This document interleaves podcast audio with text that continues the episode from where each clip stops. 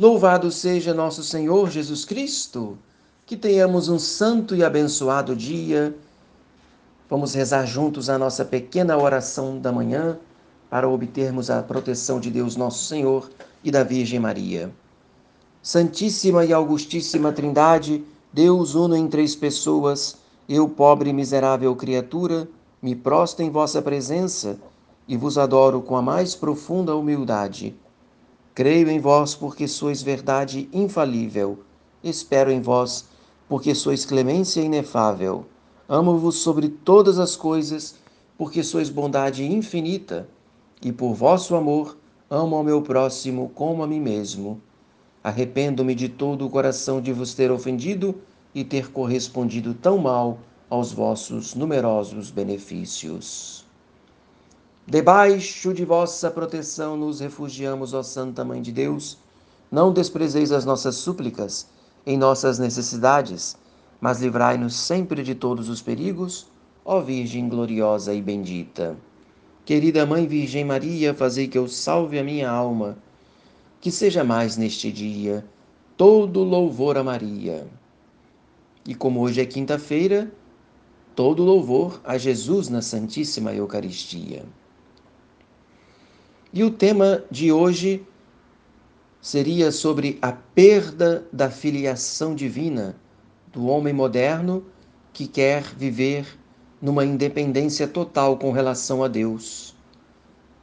Esse homem da pós-modernidade parece rejeitar qualquer sentido de subordinação, dá a impressão de que quer cortar o cordão umbilical que o liga a qualquer autoridade para sentir-se plenamente livre. Parece rejeitar toda paternidade que possa vir a diminuir a sua autonomia.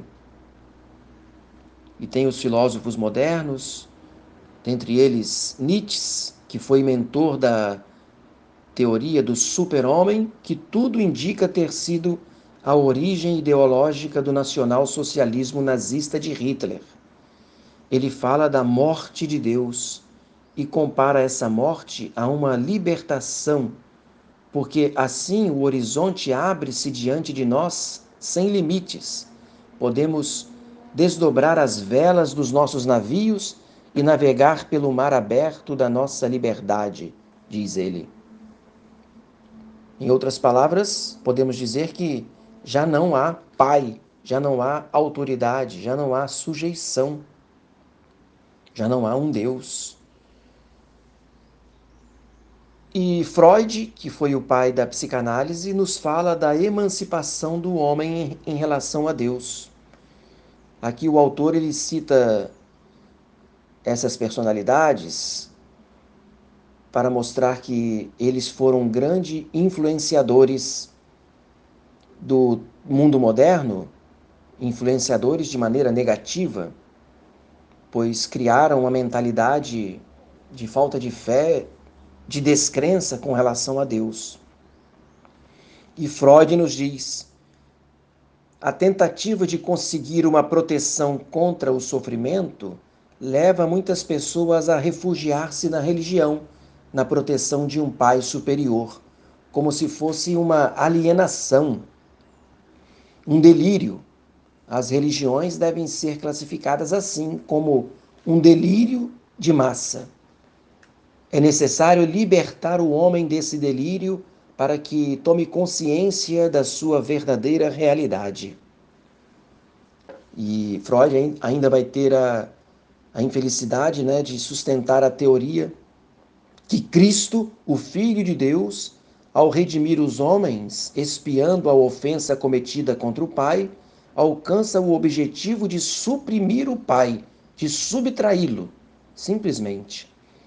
A religião do filho destrói a religião do pai, diz ele. Esta ideia alimenta também a chamada teologia da morte de Deus. Vejam que as pessoas que hoje em dia vivem longe de Deus, porque talvez foram influenciados por esses autores modernos. E nós precisamos alimentar sempre a fé na nossa alma e a obediência a Deus.